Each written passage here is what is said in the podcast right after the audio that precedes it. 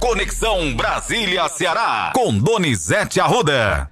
Sexta-feira começa bastante animada, Donizete Arruda. O presidente Lula parece que voltou atrás e já está cogitando se reeleger, se candidatar novamente. Olha, Matheus, esses políticos, para se eleger, falam uma coisa, depois de eleito, mudam. Bolsonaro, quando foi eleito, disse que não era candidato à reeleição e tentou ficar mais quatro anos. Agora é Lula.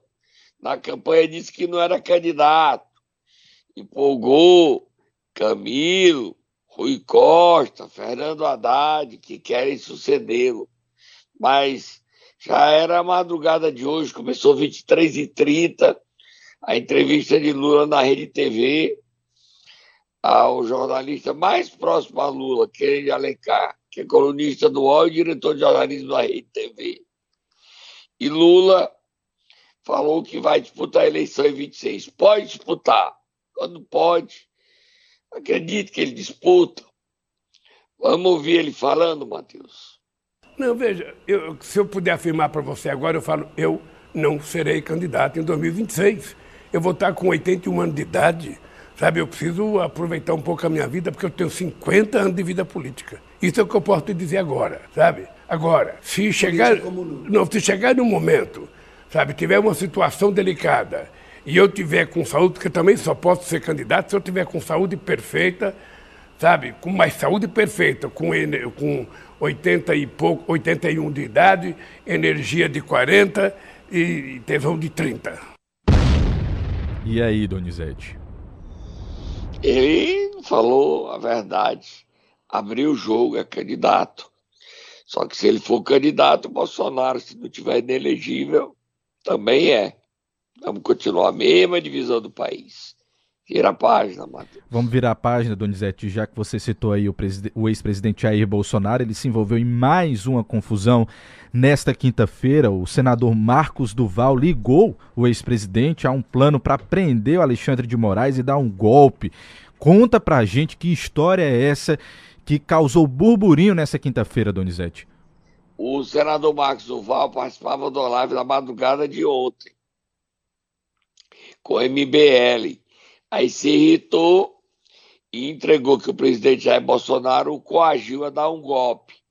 No dia 9 de dezembro, ele foi levado até o Alvorada pelo Daniel Silveira, numa operação que o escondeu, e ele foi convidado a gravar o ministro Alexandre de Moraes.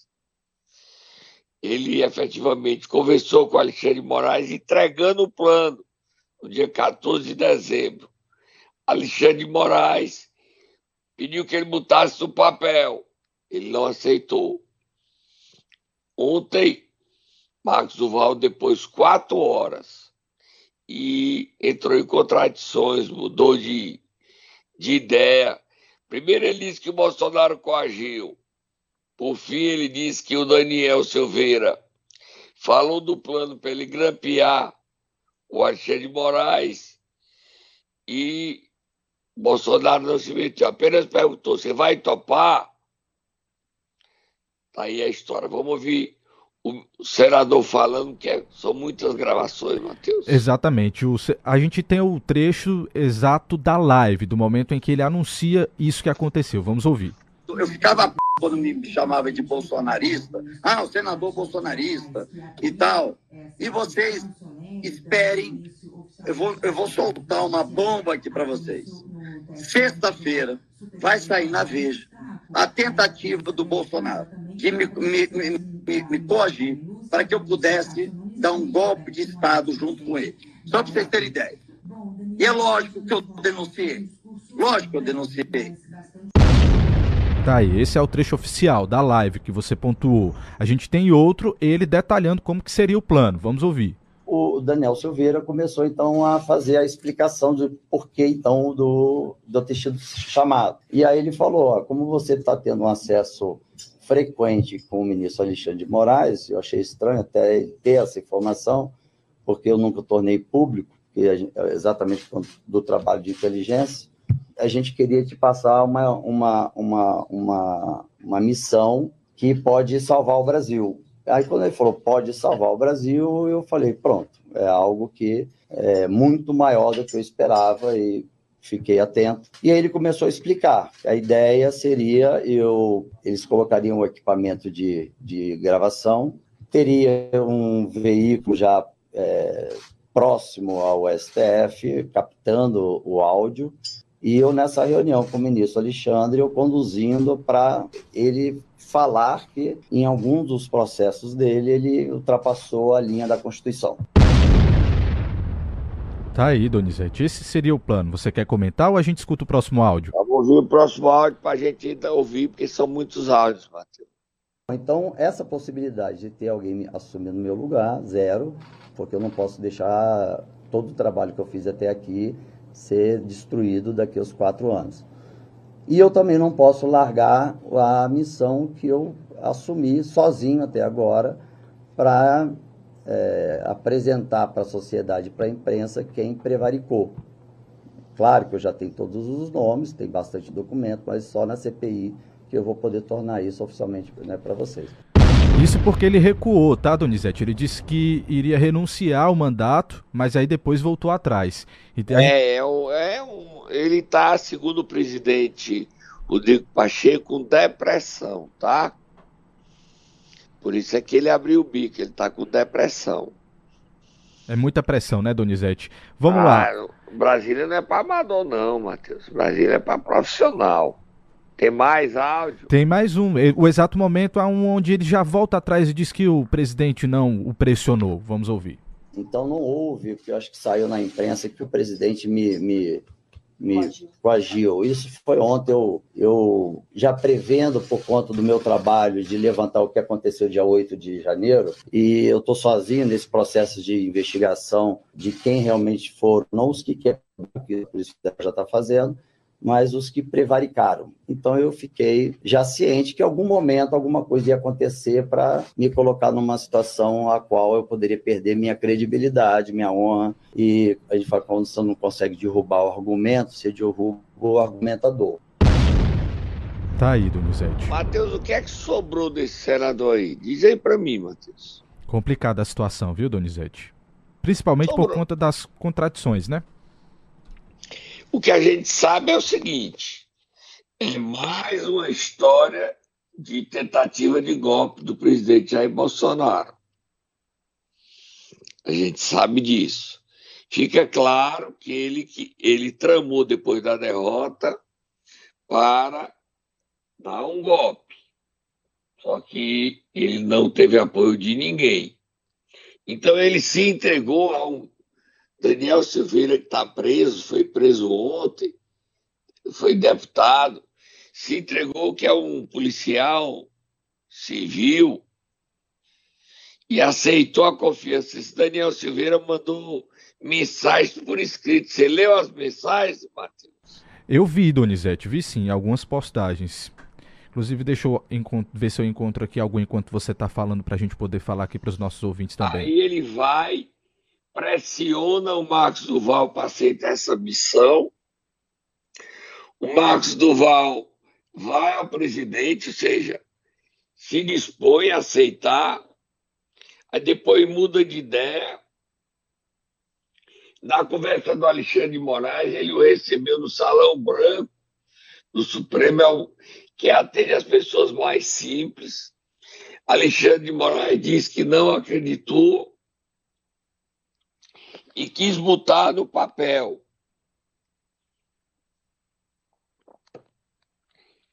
Sim. Inclusive... Agora, Matheus, é, o Bolsonaro ontem só tá Moab, Matheus. Temendo chegar ao Brasil e ser preso, ele disse que é italiano. Só que o passaporte dele como italiano ainda não foi aprovado ele teve voltar ao Brasil e ser preso, que ficando cada vez dia mais claro o esforço do presidente de dar um golpe e não aceitar a derrota. Diga, Matheus, você encontrou a postagem? Encontrei sim. Por exemplo, uma mensagem aqui do Daniel. Irmão, essa missão, isso do deputado Daniel Silveira para Marcos Duval. Irmão, essa missão está restrita a três pessoas nem Flávio saberá. Em outro trecho ele diz: Não sei se compreendeu a magnitude desta ação. Ele define literalmente o futuro de toda a nação. Não comente com absolutamente ninguém. Em outro trecho ele diz: Já tenho escutas usadas pelas operações especiais, além da gravação, e essa operação ficará restrita a um círculo de cinco pessoas. Isso são as mensagens dele explicando o que é está acontecendo, tá? Aí diz assim: três estavam sentados hoje conversando juntos. Daniel, Marcos Duval, Jair Bolsonaro. Os outros dois seriam Braga Neto e Augusto Heleno, dois generais. A ABIN está envolvida. O Braga Neto também. O Braga Neto chegou a dizer no dia 19 de novembro que os bolsonaristas não perdessem a fé. Isso é que o compromete. E ontem, Matheus Moab, Matheus.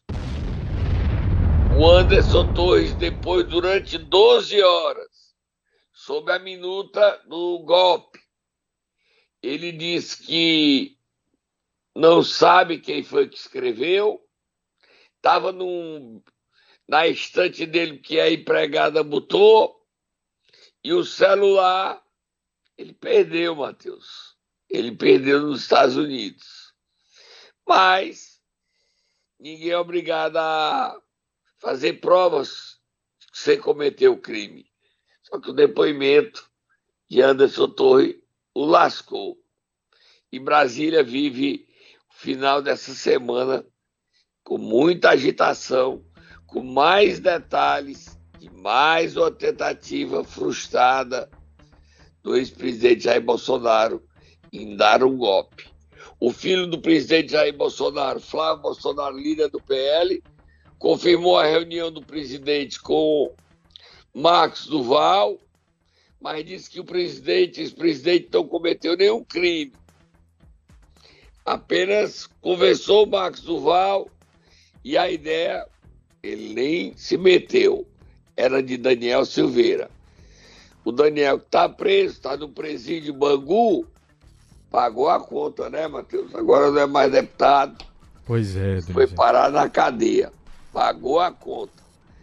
Porque o Marcos Duval recuou e agora não está mais citando o Bolsonaro. Só o Daniel Silveira. A conta do Daniel é alta.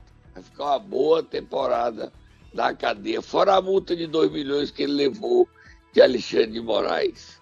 Vamos dar uma paradinha, Matheus. Vou beber um suquinho, tá muito agitado. Momento Nero. Vamos lá, Donizete Arruda. Tatá já está a postos aqui. Nós vamos acordar quem nessa sexta-feira? Vamos acordar o Capitão Wagner e o Zezinho Albuquerque, presidentes do PP e do União Brasil no Ceará. Vai, Matheus.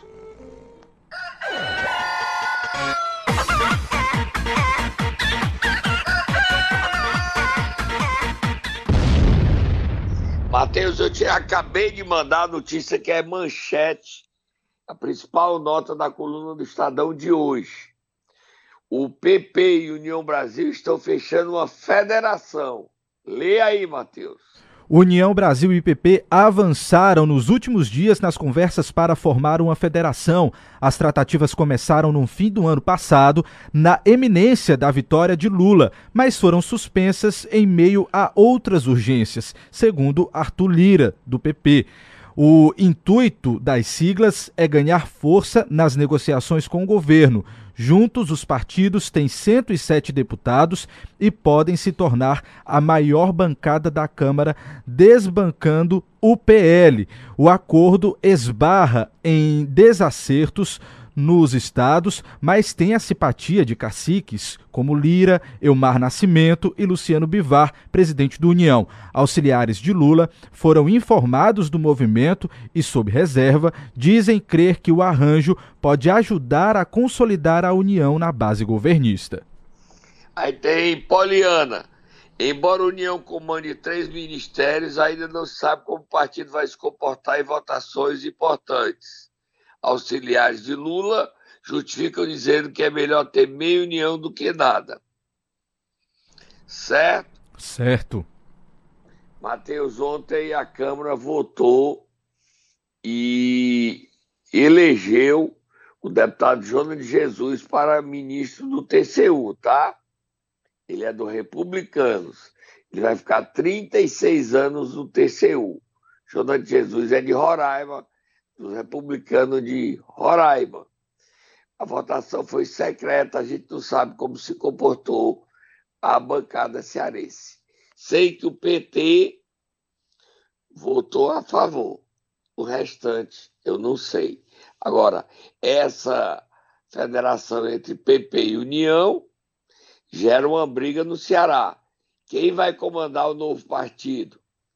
Zezinho Albuquerque ou Capitão Wagner? E quem fica e quem sai? União, que tem quatro deputados, passaria a ter cinco, União PP, cinco. E na Assembleia do Ceará teria que ter, era um dos maiores partidos, passaria a ter sete deputados. Vamos acompanhar essa federação e saber se ela sai do papel ou se é mais um factoide de Luciano Bivac que quer se tornar maior legenda no Congresso Nacional. Seria maior na Câmara e também no Senado, Matheus. Vamos, tá? Certo, vamos mudar de assunto? Vamos sim, tem muita coisa. Hoje tem muita coisa. Vamos então falar sobre a senadora Augusta Brito, que foi empossada por Rodrigo Pacheco nesta quinta-feira, Donizete. Com a presença do governador Elmano, dos senadores Camilo Cid Gomes, do presidente da Assembleia é, Evandro Leitão, dos deputados José Guimarães e Roberto Monteiro. Vamos ouvir, Matheus, a hora da posse. Encontram-se na presidência do Senado Federal a senhora Augusta Brito de Paula, primeira suplente do senador Camilo Santana, da representação do estado do Ceará. A presidência pede que todos permaneçam em posição de respeito para que Suas Excelências prestem o seu compromisso, de acordo com o disposto no parágrafo 3 do artigo 4 do Regimento Interno. Convido a senadora Augusta Brito a prestar o compromisso. Prometo guardar a Constituição Federal e as leis do país, desempenhar fiel e lealmente o mandato de senadora que o povo me conferiu e sustentar a união, a integridade e a independência do Brasil. Declaro empossados no mandato de senadora da República as nobres senhoras Augusta Brito e Ana Paula Lobato. Tá aí, Donizete. É, Matheus, o Ceará tem uma senadora mulher, Augusta Brito, e ela promete fazer história no Senado Federal. A gente só pode dizer o seguinte: boa sorte, senadora Augusta Brito. Boa sorte. E a senhora tem uma missão difícil: substituir Camilo Santana, que hoje reassume o Ministério da Educação. Vamos convidar ela para dar uma entrevista a nós, para saber o que é que ela pensa. Com certeza, Donizete, combinado. Aí, falando de senador, o... a gente pode até já trazer para agora, Matheus, Ontem, dois vereadores da Câmara de Fortaleza, o Bruno Mesquita e o Didi Mangueira, pediram a expulsão, pediram a expulsão, não, pediram que o Eduardo Girão, o senador, renunciasse. Bateram duro nele, dizendo que o Eduardo Girão fez o papelão ao se lançar candidato e desistir. Vamos ouvir o Bruno Mesquita, só um trechinho, Matheus. E o senador Eduardo Girão o pior senador da história do Brasil, lançou a pré-candidatura, vereador Lúcio Bruno. Foi o primeiro, assinou, eu sou candidato, mas o que ele queria, vereador Didi, era o que ele faz, o que ele faz de melhor. Querer aparecer e ser oportunista, que é o que ele faz de melhor. Toda vida que tem uma oportunidade dele ficar nos holofotes, ele volta a aparecer ele nunca apareceu nos holofotes, foi pelo trabalho. Vereador Lúcio Bruno, pelo trabalho ele nunca apareceu. Agora, todas as circunstâncias que tem uma coisa que possa. Uma CPI, aí ele inventa. Senador Eduardo Girão, senador americano, senador dos discos voadores, renuncie o mandato. Eita, pesado, viu, Donizete? Vou botar o dedo, não vou botar o dedo nessa briga, não, viu? Tá certo você. Senador do disco voador, tá doido que eu vou entrar nessa história. Você vai? Eu não, tô fora.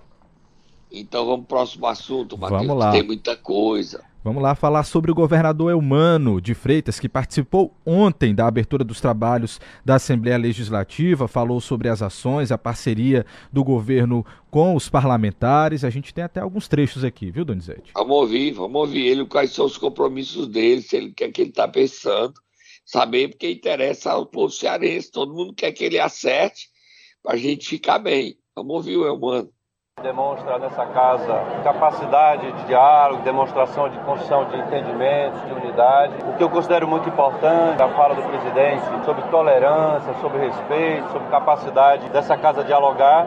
E o que eu venho aqui é apresentar a nossa mensagem, um balanço do ano anterior, um pouco do que nós imaginamos para o ano 2023 e sabendo que essa casa, onde eu passei aqui dois mandatos de deputado estadual, vai colaborar muito com o povo cearense seja apresentando melhoria nos projetos de lei que nós vamos enviar para essa casa, seja na lei orçamentária, seja no plano plurianual, seja nas emendas aos projetos de lei, seja nas críticas, certamente também teremos, e é normal e é bom que assim seja, para que a gente possa corrigir algum equívoco que a gente venha cometendo no governo. Tanto eu como a vice, nossa querida Jade, temos essa compreensão da importância de, na democracia, nós temos pensamentos diferentes e podemos dialogar com respeito para encontrar entendimentos daquilo que expresse a política pública mais avançada para o povo do Ceará. Tá aí, Donizete. Ele disse que vai conversar com os 46 deputados, Matheus. 46, tá? Aí tem mais um trecho, mais um só. Vamos lá. Vamos lá. Eu espero diálogo e ação. Eu espero que nós possamos dialogar muito com o governo federal, mas acima de tudo ter ação comum. Ação comum na área da segurança pública, das forças de segurança do Ceará, com a Polícia Rodoviária e a Polícia Federal. Esperação comum no combate à fome, e já sei que teremos. Esperação comum no mutirão de cirurgias, e já sei que teremos. Eu ontem estive com o ministro das Cidades para a retomada do Minha Casa Minha Vida. Nós já vamos já daqui a pouco destravar praticamente quase duas mil unidades aqui em Fortaleza, ali na cidade de Jardim, está perto de concluir e nós queremos daqui a alguns dias já entregar praticamente duas mil unidades habitacionais para o povo de Fortaleza. Então, o que eu espero é muita ação junta para que a gente possa fazer ainda mais pelo povo do Ceará. Tá aí, Donizete. Tá aí, Matheus. Uma boa entrevista. Né? Essa entrevista é, o, é a entrevista. Exatamente, é uma coletiva, exatamente na Assembleia Legislativa. A gente tem muitos áudios. Vamos para frente, Matheus. Próximo assunto. Vamos lá falar de um assunto muito sério também, Donizete. O Ministério Público denunciou o ex-presidente da Câmara de Canindé. Negócio sério, viu? É na compra de aquela ameaça à prefeita Rosália. E são cinco vereadores por compra de votos, Matheus. Você lê a matéria, lê aí o a informação do Ministério Público de Canindé. Leia aí, Matheus. Vamos rapidinho. lá. Diz o seguinte: a Justiça recebeu no dia 31 de janeiro uma denúncia oferecida pelo Ministério Público do Estado do Ceará em 25 de janeiro deste ano e assinada pelos promotores de justiça Jairo Pequeno Neto e Clécius Wayne de Oliveira Costa contra sete pessoas investigadas por participação no esquema ilícito de compra de votos, cada um no valor de 130 mil reais, para a eleição da presidência da Câmara Municipal de Canindé em 2021. A articulação criminosa oriunda de disputa política derivou no atentado contra as residências de um vereador e da atual prefeita do município, Rosário Ximenes. De acordo com o promotor de justiça, Jairo Pequeno Neto, na peça oferecida à justiça, o Ministério Público requereu o afastamento de cinco parlamentares e a aplicação de medida cautelar para um ex-presidente da Câmara de Vereadores, Donizete. Esses cinco vereadores, se a denúncia for aceita, serão afastados. Esses cinco vereadores estão envolvidos aí nesse atentado à prefeita Rosário Daniel e a esse vereador. A gente está tá, tá nem dando nome, mas está dando a informação. Em Canidé, todo mundo sabe quem são esses cinco vereadores e quem são os envolvidos. A prefeita não se manifestou. Mas aí o espaço está aberto se ela quiser comentar sobre a comprovação da denúncia do atentado contra a vida dela. Muito grave, né, Matheus? Sem dúvidas, De vida. Muito Vira grave. a página, Matheus. Vamos, vamos virar a página, Donizete, porque hoje, sexta-feira, tem duelo dos abestados. Entre os vereadores Tidão e Rodrigo do Auri. Bota o áudio, bota aí. Duelo dos abertados. Tidão perdeu a presidência e endoidou. E foi pra cima do vereador Rodrigo do Auri, porque é o seguinte: um técnico agrícola mano, muito conhecido da cidade de Pacajus, faz cinco anos que ele pediu um aumento. Ele ganhava o salário mínimo. Aí o Bruno Figueiredo parece que deu aumento. Ele subiu de 1.320 para 1.500. E o Didão, esse aumento, mereceu o comentário dele. Cinco anos para ganhar um aumento de 200 reais. E o Didão destacou 200 reais de aumento. E o Rodrigo Auri tripudiou em cima do Didão. E o pau cantou. Bota aí, Matheus. Só um minuto, Donizete, que deu uma travinha aqui. Agora vai. Tá tão grande do mano ficar pedindo, pedindo, pedindo reajuste, né? Mas quem fez o reajuste salarial do mano foi o prefeito Bruno Figueiredo. né? Mas nós temos que lembrar, presidente, que cinco anos até o Serasa esquece. Ele passou cinco anos o pobre gritando e aqui na Câmara e Bom, quase não chega. é, Na gestão do ex-prefeito Auri, teve reajuste pra ele, vereador? Mas teve não, mas 1.200 naquela Pessoal. época vale mais do que hoje. Não fala Tá do bom, prefeito, vamos. prefeito Auri, não. Agora, Tó, me Só desculpa, quero saber porque- se o se o ex-prefeito nós vamos Auri ter fez que o reajuste falar- dele, que ele esteve nós vamos prefeito ter também. que falar, a parte está dada para mim, nós vamos ter que falar do maior roubo da história política da história de Pacajus, que foi em 2011, onde foi secretário preso, prefeito preso, e passaram mais de Reajuste 40 salarial. dias. Roubaram, Ex-prefeito Auri. roubaram, roubaram o dinheiro do povo. Quem deu o reajuste salarial do mano foi o Quem prefeito deu, Bruno maior, Figueiredo. quem deu o maior aumento salarial aos professores na história de Pacajus foi o ex-prefeito Auri com 22%. Um minuto pra você, Donizete. Vamos lá. Só pra dizer que eu não vou meter ainda, a briga tá feia, o Didão tá desesperado. Vamos terminar um minuto falando sobre Itaiçaba. Itaiçaba. É, a situação lá em Itaiçaba é grave. Frank Gomes, o René Vale, que é o homem que anda com o vereador Guilherme Bezerra, ele é marido da secretária de Bismarck Maia.